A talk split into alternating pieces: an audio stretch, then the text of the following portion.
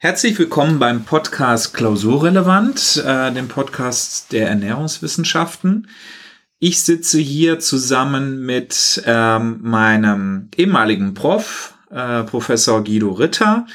Er ist ähm, hier Professor für den äh, Fachbereich Ökotrophologie und äh, für die Themen Sensorik und Lebensmittelentwicklung und Lebensmittelrecht.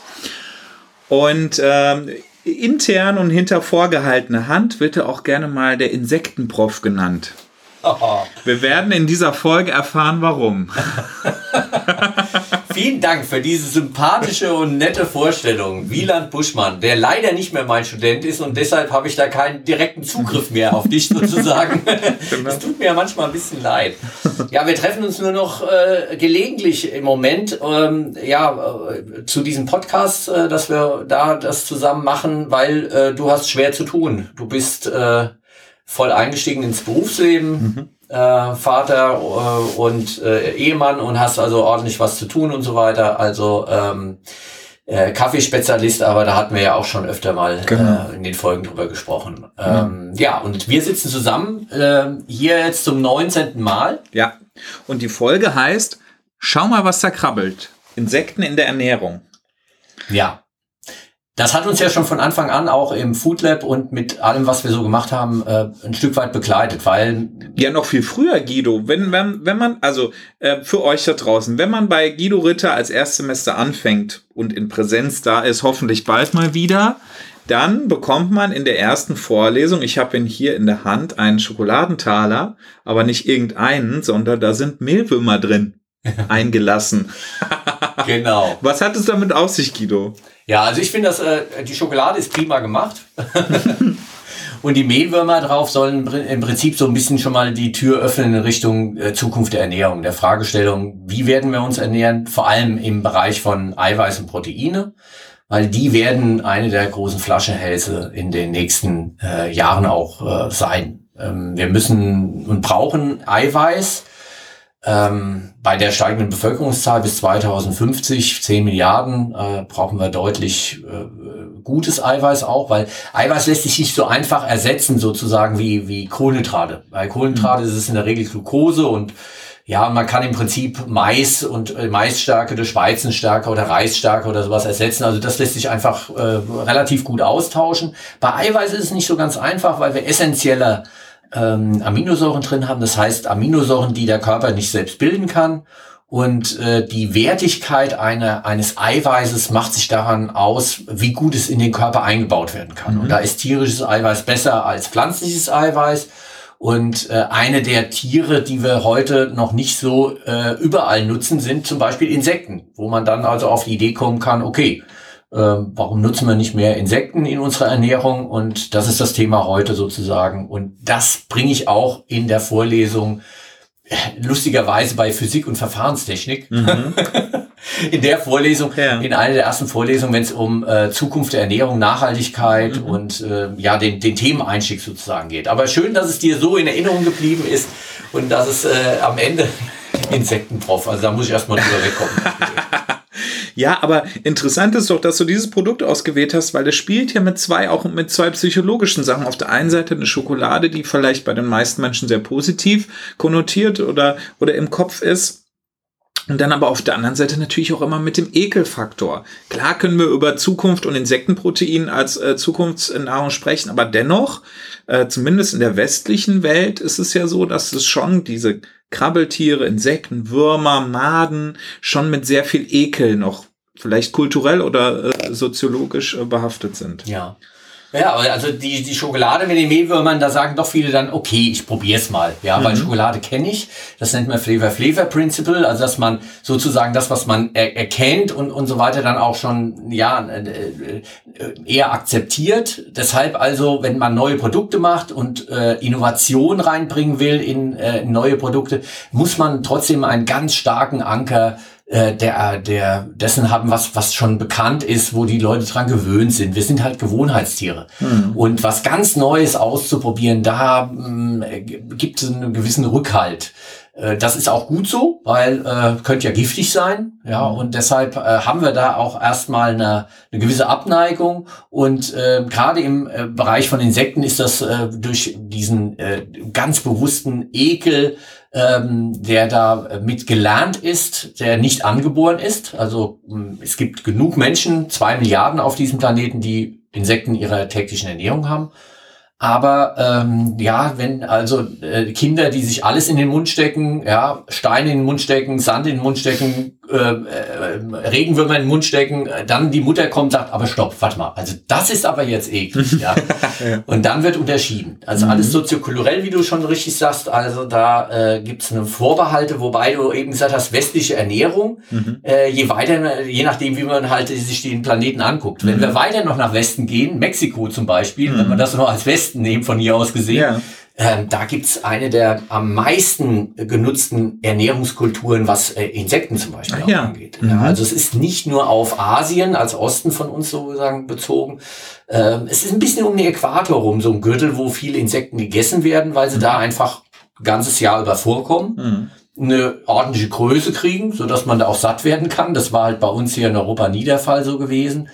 Ähm, trotzdem hat der Ötzi äh, auch Insekten im Magen gehabt. Man mhm. hat ja so den Ötzi auseinandergenommen und hat genau geguckt, was der gegessen hat und so weiter. Mhm. Und der hatte eine ganze Menge an Maden äh, im Magen gehabt, äh, hatte aber auch ein Stück Fleisch äh, mitgegessen kurz vorher. Also entweder war das Fleisch schon verdorben, mhm. mit Maden äh, durchsetzt, aber auf alle Fälle hat's gegessen. Also mhm. mal immerhin. Also ähm, der hat also anscheinend äh, Insekten auch nicht verschmäht, wenn sie mal da waren. Ja. Was ich ganz interessant finde, das habe ich mich damals auch immer, ähm, als ich dann in meinem Studium angefangen habe und mich damit dann auch über deine Vorlesung hinaus beschäftigt habe, ähm, äh, immer gefragt, ist doch, äh, zum Beispiel in unserer Kultur ist es ja ganz normal, wenn man in den Norden kommt, Krabbenpoolen. Ja. Flusskrebse, Scampis ja. essen, ähm, äh, Gambas, ne, die werden ja auch immer größer, ne, Hummer, den brät man, kocht man, ja. man knackt die Schale auf, also man sieht auch das ganze Tier, aber da ist es normal und hat überhaupt keinen Ekel äh, äh, zur Folge. Aber wenn jetzt eine Heuschrecke vor uns liegt und wir müssten da jetzt den Kopf abdrehen, um, äh, um die äh, zu essen, das geht dann irgendwie nicht mehr auf einmal. Also das ist ein sehr schönes Beispiel, weil wirklich da die Tiere sich sehr ähneln. Ja? Mhm. Ähm, äh, und Krustentiere äh, wirklich mit ihrem Chitinpanzer äh, den Insekten sehr, sehr ähnlich sind. Äh, auch das hat sich gewandelt. Also es gibt äh, Zeiten in Amerika, da waren äh, Hummer äh, das, das, das Essen für die Gefangenen in den Gefängnissen gewesen. Mhm. Die haben also dann sind von Hummer, weil es einfach in Massen äh, diese, diese Hummer gab und dann haben die, äh, die, äh, es war ein typisches Gef Gefangenenessen gewesen, ja. ja. Bevor es dann sozusagen zu was Besonderem dann auch mhm. irgendwie geworden ist. Also sowas kann sich auch drehen, dauert aber eine ganze Zeit, bis sozusagen diese Gewohnheit und so weiter dann auch mhm. verändert. Kommt auch ein bisschen, dass wir halt mit unserem Reinigkeits ähm, Gefühl und Hygienegefühl Insekten sofort außen vor lassen. Also bei uns mhm. in Häusern und, und äh, mit Ernährung und so weiter Insekten in Verbindung zu bringen, das ist auch, hat was auch mit unhygienisch und äh, Krankheit und so weiter auch zu tun, was also äh, diesen Ekel äh, noch mehr befördert, obwohl, wie du schon sagst, ja, die, die ähm, Krabben äh, gar nicht so weit weg sind vom Aussehen her, jetzt, ja. äh, was da Insekten angeht. Und letztendlich, was den Geschmack angeht, wir werden es nachher nochmal probieren, ähm, da ist kein großer Unterschied. Mhm. Ja, das, äh, das Krebsfleisch, also wenn man da von Fleisch reden kann, oder bei Insekten wissen wir auch nicht, ob wir von Insektenfleisch reden sollten, können oder ja. wie auch immer. Auf alle Fälle ist da der Geschmack ähm, sehr, sehr ähnlich und äh, leider auch, das muss man dazu sagen, das allergene Potenzial. Also mhm. von wer gegen Krustentiere und Meeresfrüchte äh, allergisch ist, der sollte auch äh, bei Insekten Acht geben. Auch Hausstaub. Äh, mhm. Allergiker sollten bei Insektenprotein Acht geben. Gibt es gerade jetzt ähm, in ähm, Sigmarin gibt es, glaube ich, ein großes Projekt, was gerade jetzt gestartet ist zum Thema äh, Bewertung des allergenen Potenzials und auch eine neue Methode zu entwickeln, wo man nicht mehr mit dem Pricktest arbeitet. Also das heißt, man wird gestochen und geguckt, mhm. ob, ein, ob Quatteln entstehen, sondern dass man das Blut abnehmen kann, kann die Antigene äh, mhm. äh, prüfen und kann als Produktentwickler vielleicht auch die Proteine der Insekte so verändern, dass sie gar nicht mehr allergisch mhm. oder allergen sind und äh, allergische Reaktionen auslösen und äh, man damit so gut, gut testen kann. Also ich bin sehr gespannt. Es laufen im Moment eine ganze Reihe von Forschungen in dem Bereich und mhm. ähm, ich habe auch gemerkt, dass ich bei Mehlwürmern mittlerweile oder nicht mittlerweile, ich habe da wohl äh, Gaumen, bisschen Gaumjucken und mhm. deshalb ähm, kann ich nicht alles, äh, was Insekten angeht, äh, essen, äh, außer sie sind halt gut durch gegart sozusagen. Das heißt, du lässt mich bei der Verkostung jetzt alleine. ja, ja, so kann, so kann man sich rausnehmen. Ja, bei der ersten Verkostung. ja, also okay. wir haben ja mehrere Dinge, die wir heute verkosten wollen. Die Schokoladentaler kennst du ja sozusagen schon ja. und äh, die, die, Schokolade ist einfach fantastisch gemacht. Ich probiere die, äh, probier die trotzdem. Genau, noch, ist mal, ist mal ein, ein bisschen die, ähm, äh, wer, wer, weil ihr es jetzt ähm, vor dem Radio dann auch nicht sehen könnt. Das sind also ähm, äh, fünf äh, D-Mark, naja, was heißt zwei Euro große ähm, Schokoladentaler, die ähm, obendrauf ähm, goldgelbe, bräunliche ähm, Mehlwürmer, die äh, geröstet sind, haben und äh, deshalb so ein bisschen crispy, knackig irgendwie ja. sind. Aber die Schokolade ist viel dominanter. Also man hat ein bisschen einen Knack dabei. Also was mir jetzt bei der Schokolade generell fehlen würde, wäre jetzt ein bisschen Salz. Also wenn die Würmer noch etwas gesalzen wären, dann wäre das toll. Finde ich dann auch nochmal so ein Geschmackshighlight. Aber so, es ist überwiegend einfach eine, eine dicke Schokoladentaler mit ein bisschen Knack. Genau. So also knack, überhaupt kein Problem. Knack und crisp, wo, wo also man, man hätte auch ähm, Cornflakes oder sowas draufpacken können. Das ja. wäre selbe Effekt sozusagen gewesen. Aber es ist nichts, was äh, äh, im Geschmack eklig ist oder im Mundgefühl eklig ist, sondern äh, die Röstaromen, die manchmal dann auch, äh, wenn jetzt nicht die Schokolade so dominant ist, wenn man einfach Mehlwürmer anröstet und äh, wenn Salat streut oder sowas, mhm. gibt's halt noch mal ein bisschen crispy Knacke und, und äh, ersetzt so die Crotons ein bisschen. Oder auch total toll, äh, Guido, erinnere dich, du hattest einen Vortrag am Campus Steinfurt, da ja. haben wir dich unterstützt mit der Food Lab Crew und da ging es auch um Insekten und dann haben wir uns überlegt, hm, was machen wir? Und dann hattest du, glaube ich, Heuschrecken bekommen. Ja, das war kein Vortrag gewesen, sondern es war das Betriebsfest. Ah, ein Betriebsfest, ja, ja, okay. Betriebsfest. Alle mussten also äh, bei uns am Stand vorbei, wenn sie in, in das Gebäude wollten, ja. in, in den Festsaal sozusagen. Mhm. Und wir haben draußen gestanden, haben also Heuschrecken mit einem schönen Dip hatten die auch noch ein bisschen, glaube ich, frittiert. Ja, im Tempura-Teig äh, frittiert. Tempura-Teig also man hat sie dann nicht mehr so gesehen. Man hat ja. die Form noch erahnt, aber man hat keine Augen mehr gesehen oder sonst irgendwas, sage ich jetzt mal. Ja, ja. Die und da haben relativ viele probiert und dann ja. hatten wir noch die zweite Stufe gehabt, das waren die Schokotaler, für die, die mhm. sich also nicht ganz so viel trauen sozusagen mhm. und die, die am wenigsten sich trauen, da hatten wir noch ein Mescal mit einem äh, Wurm drin, ah, ja, also mit genau. äh, ja eine, eine Schmetterlingslarve sozusagen dann noch zum Probieren gehabt, das weiß ich noch, ja. Man kommt auf jeden Fall ins Gespräch. Ob die Leute jetzt sagen, nee, will ich nicht essen, ist eklig, ja. aber sie fasziniert es vielleicht dann trotzdem. Ja. Oder die Leute sagen, ach, ich probiere das jetzt einfach mal. So wie ich. Ich hatte Heuschrecken vorher auch noch nicht gegessen und dann habe ich mir da eine frittierte mit so ein bisschen Aioli äh, ähm, mir mal schmecken lassen und ich habe mir gedacht, boah, ist das klasse. Und ich habe, glaube ich, an diesem Abend 30 oder 40 von diesen Teilen gesnackt. Ja. Und dann habe ich mir, wenn du dir jetzt mal überlegst, du hast sie in der Tüte neben einem Fernseher, ob das jetzt Kartoffelchips sind oder solche frittierten Dinger, guck, da guckst du doch eh nicht drauf. Nee. So, ne? Und da kann man, also da kommt man fast in diesen, diesen Fressrausch irgendwie so ein bisschen. Du hast dieses Protein und dieses Fett, ne, durchs Frittieren auch so, ne? Umami dann auch im Mund, ein bisschen gesalzen, Aioli, top. Also richtig ja. gut. Und ich habe letztens noch Bilder gesehen von dem Betriebsfest, da war das Thema gewesen Helden der Kindheit. Und da hatten mhm. wir ja noch Schürzen gehabt, wo äh, Superman ah, ja, drauf war ja, und, und, so Batman und ja, was weiß ich so. Ja, ja. ja, das war ganz witzig gewesen.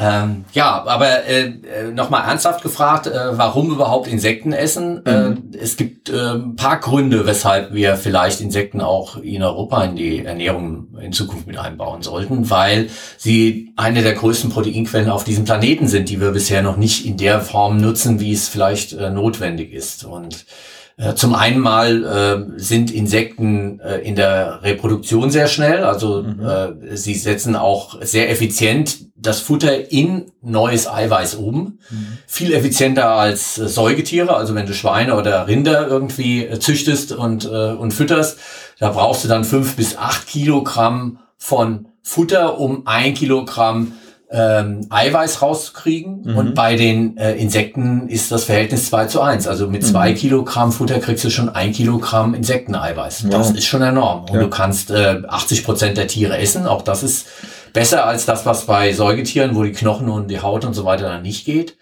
Ähm, die Insekten pupsen nicht. Das heißt also, Treibhausgase sind äh, deutlich mhm. äh, geringer, weniger Wasserverbrauch und sie mögen es kuschelig. Also du mhm. kannst also Massentierhaltung auch machen, ohne ja. dass da ethisch jetzt irgendwas äh, dran ist. Ja, aber noch ein Punkt, du musst sie am Ende töten. Ja. ja. also es sind auch Tiere, die am Ende mhm. getötet werden müssen. Mhm. Und auch da muss man sich natürlich irgendwann Gedanken machen, wie ist das ethisch am, am besten. Also es gibt mhm. zwei Verfahren, sagen wir mal, die im Moment Standard sind. Das eine ist das Erhitzen. Mhm. Ja, und das, was aber am häufigsten gemacht wird, ist das Einfrieren. Erst auf äh, Kühlschranktemperatur, dann werden sie müd. Ja, und dann einfrieren und dann ist Schluss. Und das mhm. wäre auch der Tipp sozusagen von mir, wer also das nächste Mal in die Tropen in Urlaub fährt und nach Hause kommt, alle Klamotten in den Gefrierer. Mhm. Weil nach 24 Stunden sind auf alle Fälle alle Tiere, die da irgendwie in den Klamotten noch hängen, mhm. äh, tot. Im ja. Gegensatz zum äh, ähm, Waschen in der Waschmaschine. Da kann also noch was überleben bei 40 oder 60 Grad. Das ist immer. Super Tipp.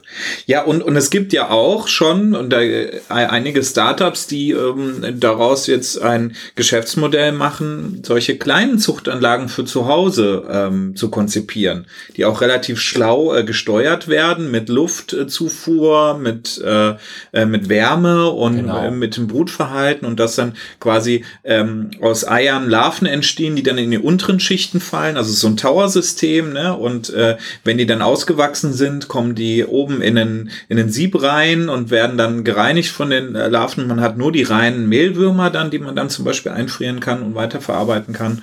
Also da gibt schon tolle Sachen.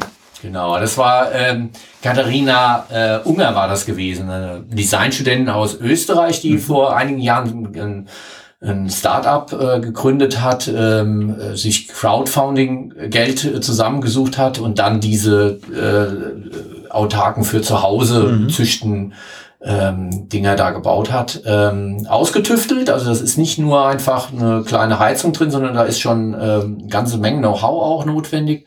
Und so ein Hauer haben wir ja bei uns auch im Labor stehen. Mhm. Da sind ja mehrere Projektarbeiten draufgelaufen. Welche Art von Futter ist denn am besten? Auch im Vergleich nochmal, kann man mit Resteverwertung da vielleicht auch noch was zu Hause machen. Mhm. Und das Allerneueste, was er uns jetzt zugeschickt hat, oh ja. was wir für die Fachhochschule haben, ist ähm, äh, Your Smart Mealworm Farm. Ja? Also die Firma heißt Living Farms. Die, äh, und diese, dieser Kasten, der jetzt äh, für die Schule extra gemacht ist, damit mhm. also im, im Biologieunterricht ähm, äh, in der Grundschule oder später in der fortführenden Schule auch ähm, Mehlwürmer äh, gezüchtet werden können und sozusagen dieser Kreislauf der Entwicklung von Mehlwürmern und auch dessen, was man daraus machen kann, dann auch mhm. in der Schule geübt werden kann. Ja, mhm. also ganz klasse, finde ich total spannend und, und interessant. Ähm, aber äh, um nochmal zurückzukommen, äh, ja, da, da, das kann man machen. Ähm, äh, Frage ist aber am Ende auch, äh, warum esse ich nicht gleich das Futter, das sie kriegen? Also warum esse ich mhm. nicht gleich äh, das Getreide äh, bei Mehlwürmern oder halt ja. die, äh, die Pflanzen äh, und, äh, und warum muss ich mir überhaupt äh, äh, Insekten sozusagen züchten? Mhm. Es ist halt ein sehr hochwertiges, biologisch wertvolles Eiweiß, was entsteht. Also das ist vergleichbar mit dem, was auch Rinder und Schweine und so weiter mhm. an, an, Wertigkeit haben. Hängt ein bisschen davon ab, welche Art von äh, Insekt. Also da muss man genauer hingucken. Da gibt's äh, deutliche Unterschiede. Mhm. Und auch zu welchem Zeitpunkt geerntet wird, in Anführungsstrichen. Mhm. Ja, ob also im Larvenstadium geerntet wird oder das fertige Insekt geerntet wird. Mhm. Auch das macht nochmal einen Unterschied in der Menge an Chitin, was da vielleicht auch mit äh, anfällt. Mhm. Wobei dieses Chitin, also diese, dieser, dieses äh, ja, Ballaststoff sozusagen, der dann nicht verdaut wird von uns, ähm, gibt es also neuere Studien, dass das auch unser Mikrobiom positiv beeinflusst. Mhm. Also vielleicht haben wir hier sozusagen ähm, äh, tierische Ballaststoffe, die in Zukunft sogar ähm, unser, äh, unser, ähm, äh, unsere Dickdarmflora auch wieder mhm. äh, besser versorgen kann. Äh, einiges deutet darauf hin, aber das waren nur Versuche mit wenigen, ähm, die da veröffentlicht worden sind vor kurzem, dass man da noch ein bisschen abwarten muss. Aber es gibt ein paar Gründe, ja. Äh, wer aber ganz drauf verzichten kann und will, äh, kann das natürlich auch. Ähm, mhm. Also man kann auch ähm, sozusagen äh, vegan sich ernähren, äh, gesund, äh, muss eigentlich nicht unbedingt äh, auf Insekten zurückgreifen, aber wir hatten auch schon ein paar Anfragen von Vegetariern und äh, Veganerinnen gehabt, äh, ob dann vielleicht Insekten auch ähm, ja vegetarisch oder vegan sind. Mhm. So, ja, aber es wird nicht so ganz klar, weil Ja. du redest bei Insekten nicht von Fleisch. Ja. Ja, Mhm. Ja, aber es ist halt so, die Tiere müssten, und das ist halt immer auch nochmal ein Punkt, auch äh, müssen gezüchtet werden. Es ist ein, Mhm. eine große Halle, muss man sich vorstellen, wo große, viele äh, Schubladen drin sind sozusagen, also viele Plastikbehälter, äh, wo ähm, dann die, die Mehlwürmer dann drin sind und dann äh, ja, werden die in der großen, wa- warmen, feuchtwarmen Halle dann auch ähm, gezüchtet. Mhm. Ja. Und äh, deshalb muss man sich auch da natürlich Gedanken machen äh, und auch regulieren, was kriegen die zu essen. Mhm. Und da hat also die EU relativ klar am Anfang schon gesagt, die müssen gefüttert werden mit lebensmitteltauglichem Futter.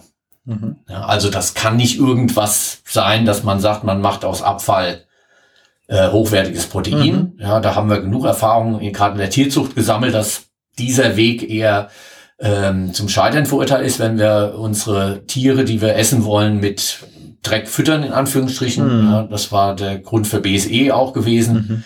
Und deshalb muss man da von Anfang an drauf Acht geben. Ja. Und äh, im Moment gibt's äh, in Europa, in, in Frankreich und äh, in Belgien gibt's große Farmen. In Deutschland wird dazu geplant und braucht auch noch eine, eine Zulassung als Novel Food. Das ist Mhm. also neuartige Lebensmittel. Da gab's auch eine ganze Reihe von Irrungen und Wirrungen in den letzten zehn Jahren. Und äh, jetzt ist es also ganz klar äh, seit ähm, 2018, dass es also auch ähm, Novel Food ist und äh, Mhm. man äh, prüfen muss, ob das auch für den äh, Lebensmittelverzehr geeignet ist. Außer in der Schweiz, wo man schon drei ähm, Insektenarten äh, gleich als Lebensmittel auch anerkannt hat. Ah ja, okay. Und steckt denn noch was anderes außer Protein und Chitin, äh, so ernährungsrelevantes in, in den Ja, Würmern beispielsweise? tatsächlich also haben wir hier eine ganze Reihe ähm, ähm, Insekten, die auch noch äh, Fett enthalten. Mhm. Also äh, nicht alle haben nur Proteine. Manche haben auch noch einen gewissen Fettanteil mit dabei und äh, das sind zum größten Teil dann ungesättigte Fettsäuren auch. Mhm. Ja, also gerade bei den Mehlwürmern auch, da haben wir dann, wenn wir die auch zermahlen, dann haben wir so eine, so eine fettige äh, Mehlstruktur dann auch. Mhm. Ähm, ja, und das lässt sich wunderbar auch verarbeiten und äh, ist ganz hochwertig. Wir haben ein paar Vitamine, ein paar Mineralstoffe auch Mhm. mit drin, also rundum eigentlich ein, ein, ein Power-Paket, was man da sozusagen Mhm. bekommt. Und wenn das auch verarbeitet ist, in Mehlform, ist die Akzeptanz natürlich auch sofort da. Ja, auch Klar. da haben wir schon äh, Untersuchungen gemacht, wurden auch von anderen schon durchgeführt. Wenn du die Beinchen und die Fühler und so weiter dann noch siehst, dann äh, sagen alle Igitt, ja. Mhm. Aber wenn das als Burger Patty ausgearbeitet ist, Ja. kein Problem. Ja, Mhm. da ist auch die, die Akzeptanz so weiter. Ja, Ja. da ist der Ekel dann sofort runter.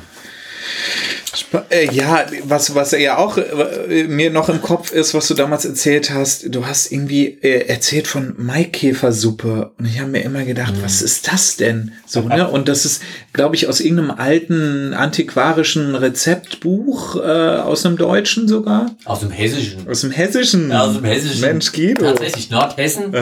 Äh, das ist eine der wenigen Rezepte, die man findet, wo in Deutschland überhaupt in Rezeptbüchern irgendwas mit Insekten zu finden ist. Es Mhm. gab also ähm, die so, sogenannte Maikäfersuppe. Wenn Maikäfer, die kommen ja dann alle sieben Jahre dann auch nur und dann in, in Scharen, ja, Mhm. und Maikäferplage war und dann äh, war das auch äh, ein Rezept, was man auch gemacht hat. Mhm. Ja, man braucht so 30 Maikäfer, um eine, eine Suppe zu machen. Letztes Jahr äh, hatte ich die Studenten losgeschickt, die kamen mit drei Maikäfern um die Ecke. Das reicht nicht für einen Teller Suppe.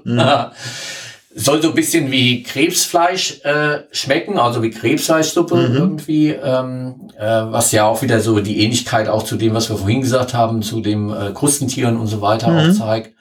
Äh, und ähm, war aber nie so, dass man es äh, jedes Jahr gegessen hat oder immer permanent sich Mhm. davon ernährt hat, sondern es war eher ein Notrationsgericht sozusagen, wenn also Notlagen war oder wenn einfach zu viel Maikäfer verfügbar waren. Es gibt noch äh, die Maikäfer kandiert. Da gibt's also bis in die 20er Jahren des letzten Jahrhunderts waren das also Mhm. für Studenten in Hessen auch noch so äh, Leckereien gewesen, die es in Bäckereien dann auch gab, kantierte Maikäfer. Äh, heute finden wir die Maikäfer jetzt an, Wei- an, an Ostern halt als Schokoladenmaikäfer. Mhm. Ja, Glücksbringer Ah, sozusagen. ja.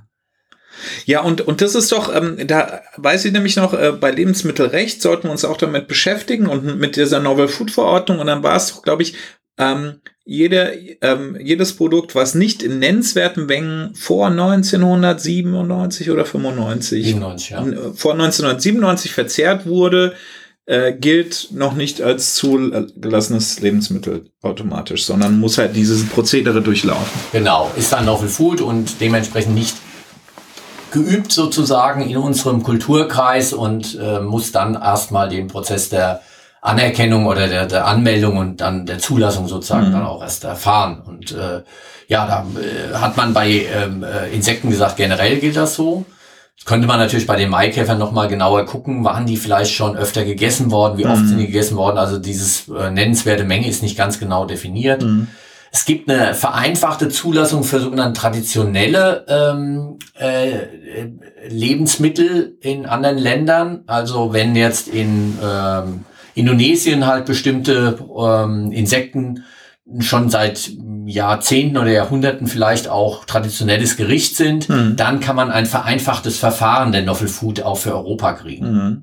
Das wird vielleicht auch ein Weg sein für einige Insektenarten, die wir dann bei uns demnächst auf den Teller kriegen, mhm. dass die sozusagen darüber, über diese Schiene dann äh, die Zulassung dann auch schneller und besser auch kriegen, weil man dann davon ausgeht, dass das, wenn die da in, in Asien oder in Afrika oder in Amerika oder äh, wo auch immer dann äh, sich gut davon ernähren konnten, dass für Europa jetzt kein so großes Risiko sozusagen ist. Mhm. Ja, das ist so ein bisschen der Hintergrund, weshalb man bei den Traditionellen das ein bisschen vorangebracht hat. Ja, ansonsten ist es ein bisschen ruhiger geworden um die Insekten. Ja. In den letzten, sagen wir mal, ein, zwei Jahren, während Corona hat man auch andere, andere Probleme als Insekten zu essen. Also das Bedürfnis Neuartiges und Neues auszuprobieren mhm. lässt dann auch nach, weil äh, Ernährung hat was mit Sicherheit auch zu tun. Also mhm. man hat gerade in unsicheren Zeiten hohes Sicherheitsbedürfnis und äh, freut sich dann über das, was man kennt und, und, äh, und äh, will dann jetzt nicht unbedingt auch noch an der Stelle sozusagen ein Fass aufmachen. Ja, ja, ja. Das hat tatsächlich also zum Einbruch auch ein bisschen in diesen Markt auch geführt, was ich so mit äh, auch den Startups so ein bisschen mich unterhalten habe, die mhm. also auf dem Weg ähm, öfter mal bei uns anklingeln und sagen, hier, wir haben da eine Idee und wir wollen da einen Riegel oder ein ein Pulver oder ähm, auch vielleicht was ganz Neues nochmal draus machen und so, wo wir auch dann die ein oder anderen auch schon mit unterstützt haben. Mhm. Zum Beispiel den Bernard äh, Tienchö, der aus Kamerun hierher gekommen ist mhm. als äh, äh, Wissenschaftler äh, der dort äh, an, der, an der Universität arbeitet. Und ähm, ja, das Thema Insekten und Verarbeitung äh, in Afrika spielt das noch eine ganz andere Rolle und äh, ja, das Thema war gewesen, ob eine technologische Verarbeitung von Mehlwürmern eine Veränderung der ähm, Eiweiß- oder auch der Fettstruktur dann bringt. Also mhm. mh, diese vielen ungesättigten Fettsäuren könnten durch die Technologie leiden und könnten ranzig werden, in Anführungsstrichen. Mhm. Und äh, welche Verarbeitungstechnologie ist denn die beste? Und da hat er ja einige Versuche hier bei uns im Labor, im Food Lab damals durchgeführt. Mhm. Und äh, das war auch zur Zeit, da warst du auch noch. Ja, aktiv, ja, ja. habe ich äh, ihn mitgekriegt. Und da hatten wir auch diesen Tower ganz neu für die Mehlwurmzucht ja, und genau. so. Und der hat sich da ausgiebig mit beschäftigt. Genau. Ja. Und äh, der war da in der Zeit da. Also das fand ich auch ganz spannend. Mhm. Und, äh, und dann war mein erstes Erlebnis oder mein, äh, mein äh, ganz besonders war äh, Lebensmittel, Insekten, also Insekten zu essen, die schon fermentiert sind. Mhm. Das war das Abgefahrenste bisher. Ja. Äh, und zwar waren wir in, äh, in, in Noma gewesen. Tobias Suthoff mhm. äh, hat gesagt, hier, wir fahren da einfach mal hin und klingeln bei denen mal, ob wir bei denen ins Food Lab, ins Nordic Food Lab mal reingucken mhm. können. Das war kurz bevor wir hier unser äh, Food Lab aufgemacht haben, ja. äh, weil wir gesagt haben, okay, wir wollen uns einfach mal angucken, wie die dort arbeiten und äh, sind da hingefahren und die haben uns tatsächlich die Tür aufgemacht. Wir konnten reingucken, mit denen reden. Die haben dort Biologen angestellt gehabt damals in dem mhm. äh, Noma. Also wer es nicht weiß, eines der weltbesten Restaurants in Kopenhagen. Ähm, René Rezepi ist, ist einer der führenden, sagen wir mal, in, in Bereich ja auch, auch Insekten oder mhm. alles, was man so fermentieren kann. Und der hat damals alles fermentiert. Also unter anderem Heuschrecken habe ich also mhm. fermentierte Heuschrecken. Das war so eine Art, ja, so ähnlich wie Sojasauce. Ja. So also war sehr würzig gewesen mhm. und so weiter. Also ich hatte tatsächlich nachher drei Tage Durchfall gehabt, ja. Oh. Keine ja, okay. Ahnung, weil wir haben auch drüber gesprochen, was das wohl, äh, ob das alles wohl so ähm, kontrollierte Fermentation ja. ist oder so. ging auch wieder, war, war reversibel, war okay Ja. gewesen. Aber es war schon äh, eine Herausforderung gewesen. Und was aber äh, sehr lecker auch war, was ich dort probiert habe, was wir jetzt auch gleich probieren, da probiere ich auch nochmal mit, Mhm. sind äh, Ameisen. Mhm. Und da habe ich die Erfahrung tatsächlich gemacht, dass Ameisen auch fruchtig schmecken können. Mhm. Ganz viel Umami haben, äh, sehr stark auch so einen Steinpilzgeschmack auch mitbringen können. Mhm. Und die Ameisensäure, die ist natürlich besonders aufregend. Und äh, deshalb würde ich vorschlagen, machen wir eine kleine Ja. äh, Pause, äh, bereiten was vor, weil neben den Ameisen haben wir auch noch äh, Bienen, ähm, Drohnenlarven, die wir äh, noch ein bisschen anbraten. Und dann werden wir euch gleich erzählen, wie das schmeckt. Super. Bis dann.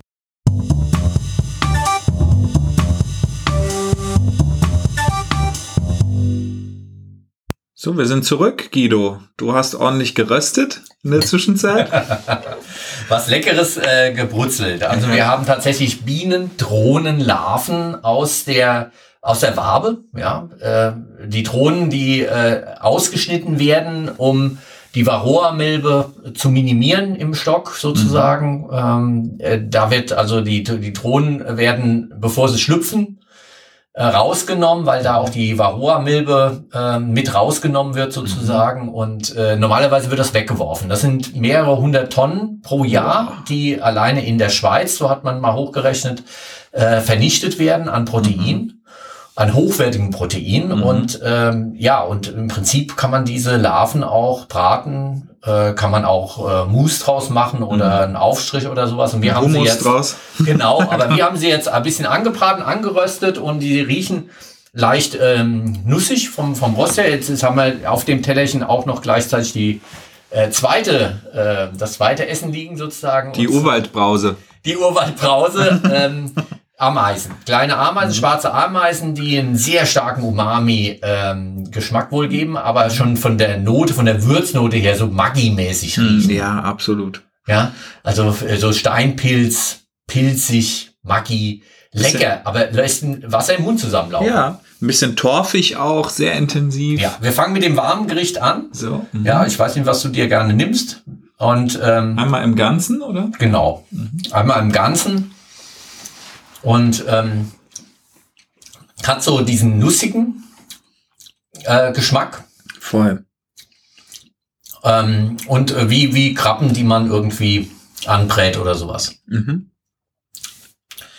ist jetzt äh, gar nicht irgendwie wie eklig oder sowas, finde ich, sondern ähm, hat ein, ein bisschen, bisschen ähm, ähm, röstig und, und äh, vom bisher auch ein bisschen fest noch. Ja, die sind auch ein bisschen fl- flüssig, ne, innen drin oder weich. Ich, für, für mich wäre es zum Beispiel angenehmer, wenn die auch geröstet wären, wie die, also durchgeröstet, Ja. wie die Mehlwürmer. Das finde ich dann spannender, wenn die wirklich Ja. crispy sind. Aber ja, hatte ich so jetzt auch noch nicht gegessen. Ja, Aber sehr nussig. Ja. Gut. Jetzt machen wir uns die Finger feucht und probieren da einfach mal. Wie bei Ahoi Brause. Aha. So. Das ist total crispy. Die finde ich einfach nach wie vor klasse.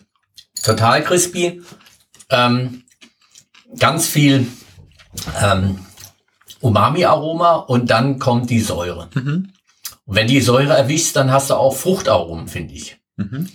Weil die Ameisensäure auch so diesen Fruchtcharakter ein bisschen unterstreicht. Also es gibt so eine, ähm, eine leicht sauer, fruchtige Note noch mit Mhm. rein. Und das ist total spannend. Mhm. Ja. Diese Ameise haben wir auch, also diese gefriergetrockneten Ameisen haben wir auch eingesetzt. Bei unserer Food Lab Eröffnung, da haben wir verschiedene Löffel, also Löffelgerichte, also ein kleines Gericht auf einem Esslöffel angerichtet, äh, entwickelt. Eins davon hieß Erde. Mhm.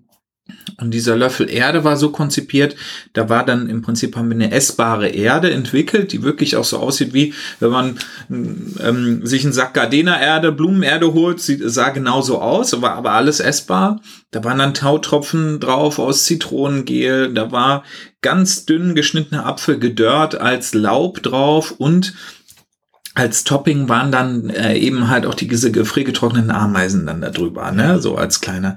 Und es war dann ähm, ja, auch ganz geckig vielleicht, so als kleiner Reiz. Hey, ich habe mal Insekten gegessen und so probiert und das war ja sowieso nur auf einem Löffel, also eine sehr überschaubare, überschaubare Menge. Aber das Tolle ist, finde ich, bei diesem Thema, man kommt immer mit den Leuten dann darüber ins Gespräch. Ja.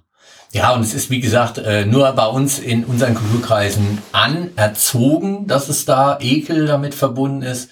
Wer es mal probiert hat, wird merken, unspektakulär. Es ist einfach, wenn es schön geröstet ist, bringt es die nussigen Noten mit äh, Wenn es gut äh, äh, auch kross ist und so weiter, dann hat man einfach ein bisschen Biss auch schön mhm. mit dabei äh, bei bei den Mehlwürmern, wenn sie geröstet sind und so weiter. Auch ähm, äh, wenn es ein schöner Dip dabei ist oder wenn sie in einem in der Teig äh, ausgebacken sind, mhm. dann äh, ist einfach das drumherum auch äh, einfach interessant und spannend. Äh, mhm. So, also da kann man ganz viel machen. Wo findet man noch ein bisschen mehr Informationen zur Wissenschaft? Da gibt's tatsächlich mittlerweile mit der Insekta eine wissenschaftliche Tagung mhm. die äh, jetzt, glaube ich, einmal ausgesetzt hat in Corona-Zeiten, aber ansonsten fünfmal stattgefunden hat.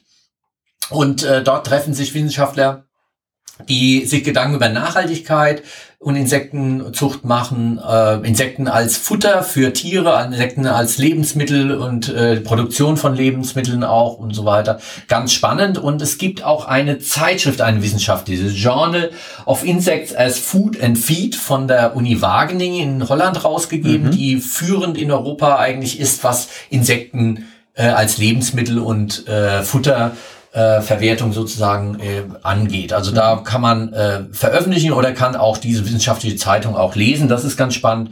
Oder wer will, kann auch äh, TEDx sich anschauen. Genau, da hattest du ja ein, äh, finde ich, einen wahnsinnig tollen Vortrag auch in einer schönen Kulisse im Schloss in Münster. Ja. Ähm, und ähm, zum Thema Zukunft der Ernährung. Ne? Ja, da ging es also Zukunft der Ernährung und da habe ich mich speziell auch auf Insekten für in den 20 Minuten konzentriert. Da gab es sogar eine Verkostung noch zwischendrin mhm.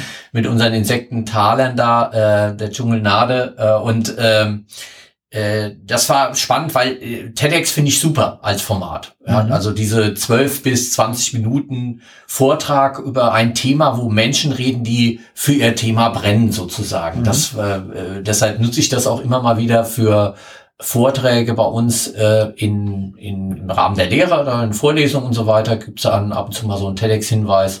Wir werden euch das alles verlinken. Und wenn ihr auch noch Ideen und sonst irgendwas habt, äh, klausurrelevant at fh-münster.de. Wir freuen uns. Wir freuen uns ja. über jede Rückmeldung, über jeden Vorschlag und alles, was dann sonst noch ist.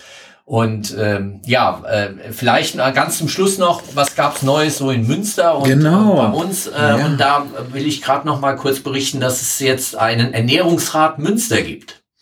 Der war mhm. lange in Gründung gewesen und jetzt äh, gab's also die Gründungsversammlung äh, als Verein. Und ähm, ja, und ich bin ganz ähm, happy und bin auch ge gerührt, weil äh, man hat mich in den Vorstand des äh, mhm. Ernährungsrats Münster jetzt erst mal gewählt. Äh, jetzt, wo ich also wieder mehr in Münster bin. War ja klar, Guido, fast. das Dass ich super. mich hier auch ein bisschen mehr engagiere, ja. ja und aber was, was heißt äh, vielleicht an dieser Stelle nochmal Ernährungsrat ist so äh, ganz spannend, auch die Zuhörer, die es äh, so noch nicht kennen. Ernährungsrat ist doch auch so ein Forum, also es ist nicht direkt politisch im Stadtparlament der Ernährungsrat, sondern es ist ja eigentlich ein Zusammenschluss aus ähm, Konsumenten, Produzenten und im besten Fall auch der Politik. Genau. Also es ist ein bürgerschaftliches Engagement, interessanterweise aus den USA kommend die mhm. großen Städte, Detroit und Pittsburgh und so weiter, da waren die ersten äh, Bürger, die gesagt haben, Mensch, so wie wir uns hier in den USA in unseren Städten ernähren, so wollen wir uns nicht ernähren. Wir mhm. wollen wieder mehr mit der Landwirtschaft zu tun haben und auch ehrlichere Produkte haben. Also da ist sozusagen die Bewegung entstanden. Der Ernährungsräte ist nach Europa rübergeschwappt, dass auch hier in Europa sich Ernährungsräte und jetzt in Deutschland eine ganze Reihe gegründet haben, mhm. wo in den Städten einfach die Bürger sagen, ah, wir wollen einfach mitreden äh, über gesunde, gute Ernährung. Wir wollen Ernährungsbildung auch äh, wieder etablieren. Mhm. Wir wollen, dass in den Kitas und so weiter auch bessere Ernährung ankommt. Vielleicht auch die Städte essbar werden, mhm. ja, und, und ähnliches. Also verschiedene Initiativen, wo, wie du schon sagst, Landwirte, Produzenten, der Handel im besten Falle auch Wissenschaft und Politik noch mit mhm. vertreten sind und dann ähm, ja Aktionen und auch äh, Anträge ähm, und, und Initiativen gefördert werden oder zusammenlaufen, die alle sich rund um das Thema Ernährung drehen. Also guckt mal bei euch in der Stadt, ob vielleicht auch da ein Ernährungsrat mhm. oder eine Initiative dann schon da ist und man kann sich da wunderbar engagieren. Ähm, also eine ganz tolle Geschichte, finde ich jedenfalls, äh, die jetzt auch in Münster Fahrt aufnimmt. Schön. Auch gerade jetzt für unsere, für unsere Studis. Ich äh, habe das auch schon über, äh, lange überlegt. Ich habe gerade nur echt viel zu tun und hätte dann nicht genügend Zeit dafür. Aber ich glaube, wenn bei mir so ein bisschen Ruhe eingekehrt äh, ist, ähm, melde ich mich an. Ja, also ähm, äh, da werde ich dir noch auf die Pelle rücken. Ja, sehr gut. da machen wir noch was. Ja. Und ansonsten machen wir hier weiter ähm, mit unserem nächsten äh, und dann schon der 20. Folge. Mhm. Und äh, es liegt ein Kribbeln in der Luft. Jetzt krabbelt's nicht mehr, so wie in dieser Folge, sondern das kribbelt, nämlich äh, Frühlingsgefühle, Guido. Ja. Soll unser neues Thema sein für die nächste Folge. Aphrodisiaka vielleicht, also äh, Lebensmittel oder ähm, äh, Gewürze, die uns ein besonderes Gefühl geben und äh, uns warm werden lassen von innen und uns vielleicht mehr aufeinander zubewegen lassen. Ähm, und Oder die Lust aufeinander auch steigern. Genau, ja, ja. ja. Das kann ja auch, äh, das wird ja immer wieder in äh, Lebensmitteln auch nachgesagt, bes- besonders äh, äh, Früchten oder äh, besonderen Gemüsen oder ähnlichen. Also das, darum werden wir uns intensiv kümmern. Beim nächsten Mal, vielleicht habt ihr ja auch ähm, Ideen äh, von äh, Lebensmitteln, die also äh, potenzsteigernd sind oder irgendwas und äh, habt Ideen, was wir vielleicht probieren könnten beim nächsten Mal. Deshalb also freuen wir uns Ja. auch auf euren Und, und, und vielleicht könnt ihr mal sagen, welches Lebensmittel macht euch so richtig heiß? ja, genau. Also auch das würde uns natürlich interessieren äh, als Anregung und wir freuen uns auf eure Ideen, Gedanken und ähm, äh, machen also beim nächsten Mal weiter, weil draußen wird's wärmer und Liebe geht durch den Magen und es gibt ja so viel, was man darüber noch reden kann. genau. Gut. Dann bis dahin. Ciao. Tschüss.